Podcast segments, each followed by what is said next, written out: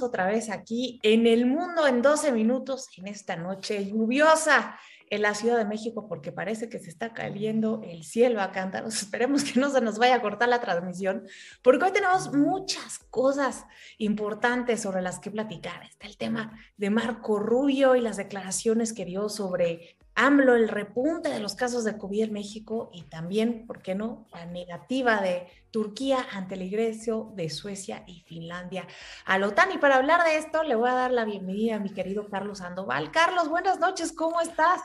¿Qué pasó, Stephanie? Qué gusto saludarte. Saludos a todas nuestras amigas y amigos. Y oye, y te veo en la cabina del Jedi o de alguna cosa de la Guerra de las Galaxias. Me da gusto, creo que vas a estar en un Warp eh, Velocity. Eh, me da mucho gusto saludarte como siempre. ¿Cómo has estado, Stephanie? ¿Cómo te fue esta semana? ¿Cómo ha estado la cosa? Oye, pues muy bien, pues fíjate que por eso estoy aquí en una nave de Jedi, porque parece que el mundo se está poniendo más complicado y ahora sí, quién sabe quién podrá ayudarnos. Pero fíjate, Carlos, que parece que de alguna manera ya se nos está olvidando que estamos en medio de una pandemia. Ya de repente a muchos nos cuesta traer el cubrebocas puesto todo el tiempo, yo me incluyo, hay veces que ya la verdad ya no lo aguanto, ya estoy harta, ya ha sido demasiado tiempo, o que ya no se siguen las medidas de precaución, queremos regresar a la vida como la de antes.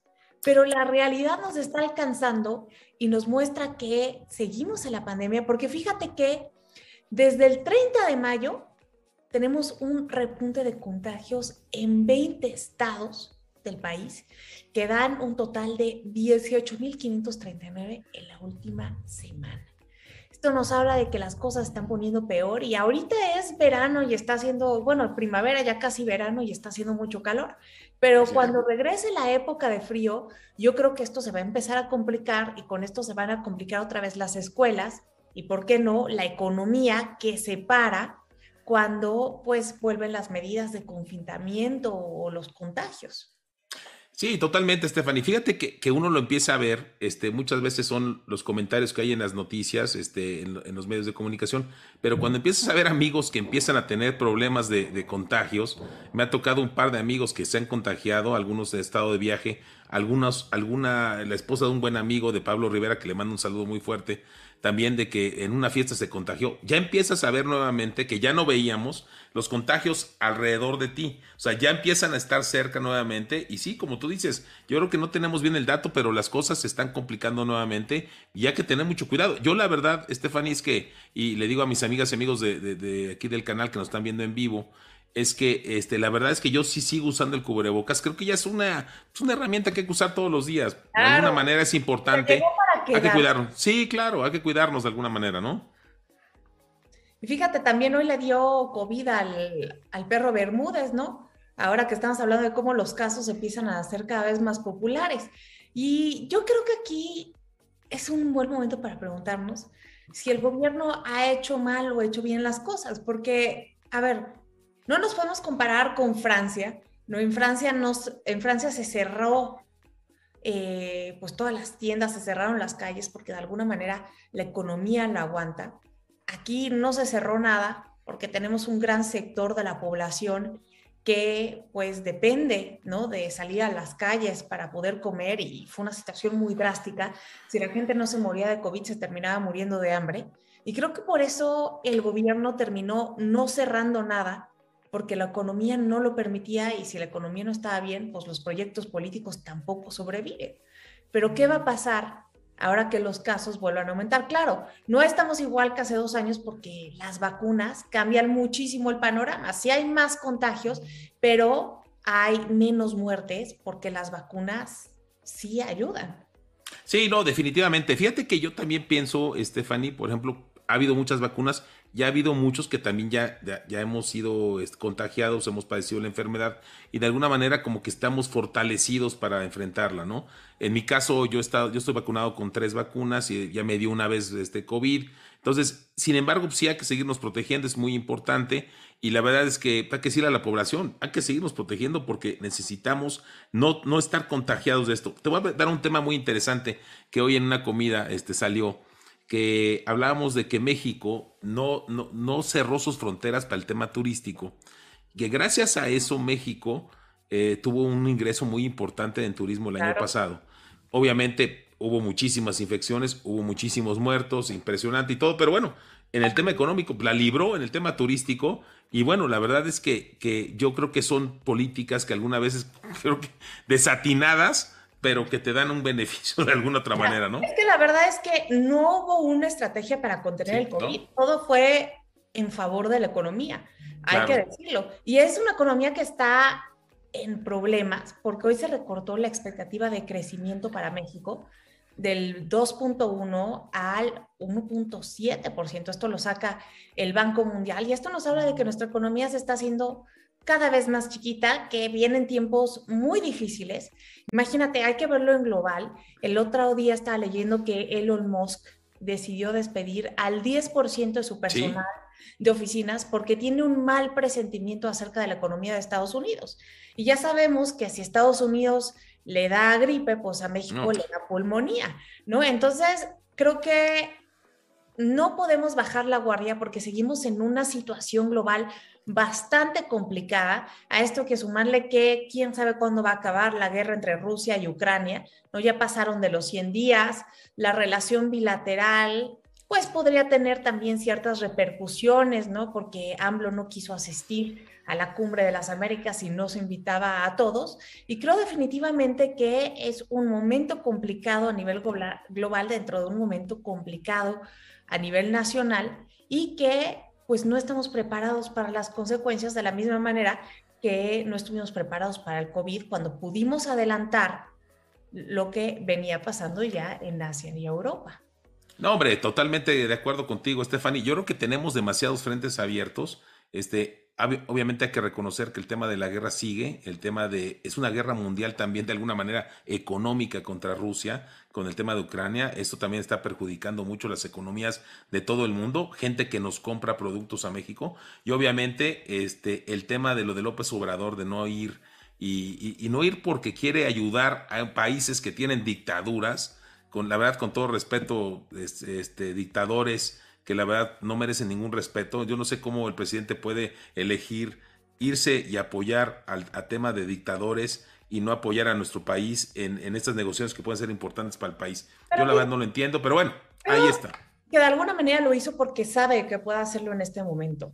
Biden no tiene los mejores índices de aprobación. Pero se la van a cobrar, Stephanie, ¿no? yo, yo lo veo duro. Biden necesita mucho a México en este momento para, para, pagar la migración. Entonces creo que lo hizo en este momento porque supo que puede hacerlo. Claro que esto puede tener repercusiones que se van a leer entre líneas, pero no creo que vaya a ser nada demasiado directo ni nada demasiado grave, porque si no, México ya no cooperaría con Estados Unidos y eso sería un caos. Ahora, creo que también México con esta ocasión está volviendo a ser la piñata electoral para Estados Unidos, porque hoy el senador republicano Marco Rubio dijo que pues AMLO ya eh, no le había cedido eh, pues parte del territorio a los narcos, ¿no? aquí en México y pues obviamente pues no, él no tiene realmente pruebas fundamentales, ¿no? Para decir esto, pero queda claro que este es un mensaje que no se va a olvidar, que tiene que ver también con cuando Donald Trump quería ya este, declarar a los grupos terroristas, a los narcos, se acerca ya el 2024 y obviamente México vuelve a ser la piñata con este tema y ahora el presidente es el protagonista.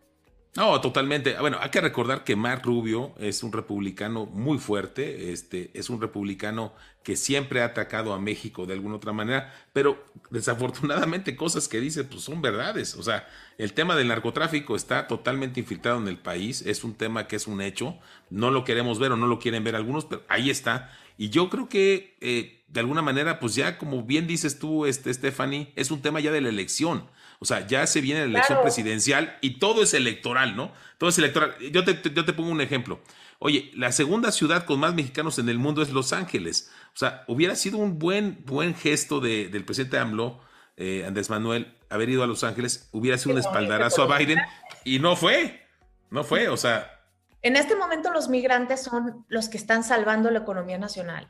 Claro. Porque la gente no le alcanza ya para comer. Entonces los migrantes están entrando al quite, ¿no? También tenemos una inflación desmedida y obviamente pues se les está dejando, o sea, afuera, se les está ignorando, pero creo que esto de alguna manera no va a trascender mucho porque a los estadounidenses realmente no les importa tanto la relación con México ni la relación con el resto del continente.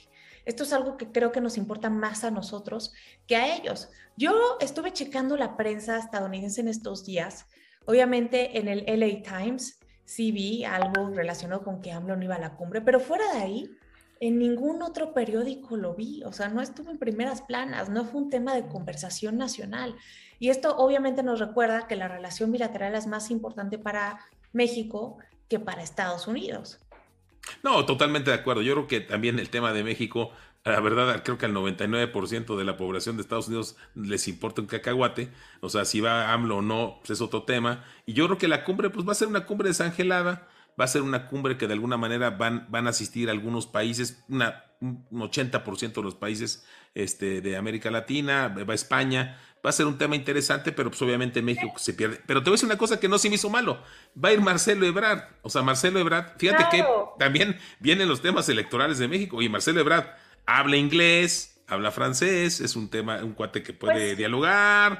Pues no está mal que vaya. No sabemos si va a ser candidato. Pueden pasar muchas no, cosas. No, claro, no, no, no, claro, claro, claro. Al 24. Ahora, lo padre de la cumbre son las reuniones bilaterales que se dan entre los presidentes de la región mientras están ocurriendo los foros. Pero fíjate que nunca salió nada importante de una cumbre.